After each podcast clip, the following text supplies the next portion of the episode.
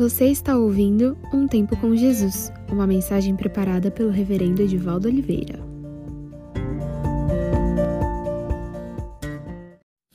Olá, eu quero ler para vocês o texto que está na carta que Paulo escreve eh, à comunidade em Éfeso, portanto, a carta de Paulo aos Efésios, no primeiro capítulo, versículos do 15 até o 19.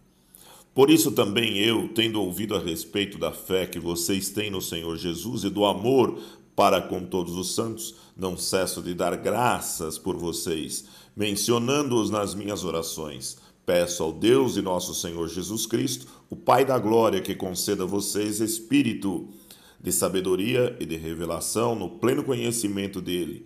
Peço que ele ilumine os olhos do coração de vocês para que saibam qual é a esperança da vocação de vocês, qual é a riqueza da glória da sua herança nos santos, e qual é a suprema grandeza do seu poder sobre nós, os que cremos segundo a eficácia da força do seu poder. Nesta oração do apóstolo Paulo, há um pedido que Deus ilumine e abra os nossos olhos.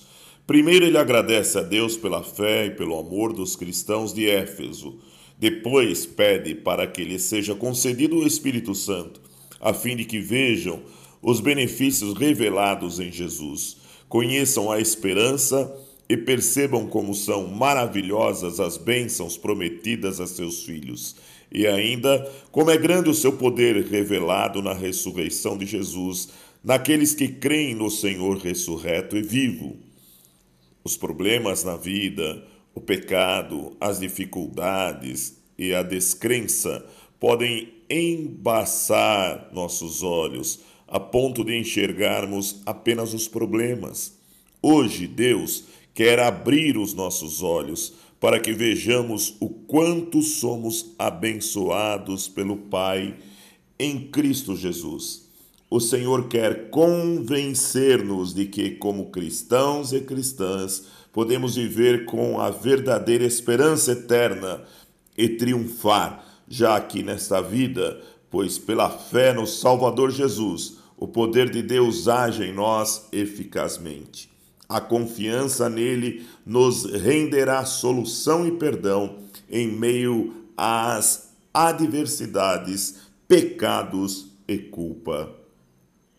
A nossa prece, a nossa oração, Senhor, abre os nossos olhos. Em nome de Jesus. Amém.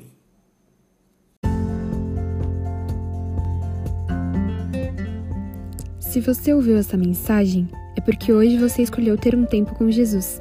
Espero que tenha sido edificante. Que Deus te abençoe. Nos vemos na próxima semana.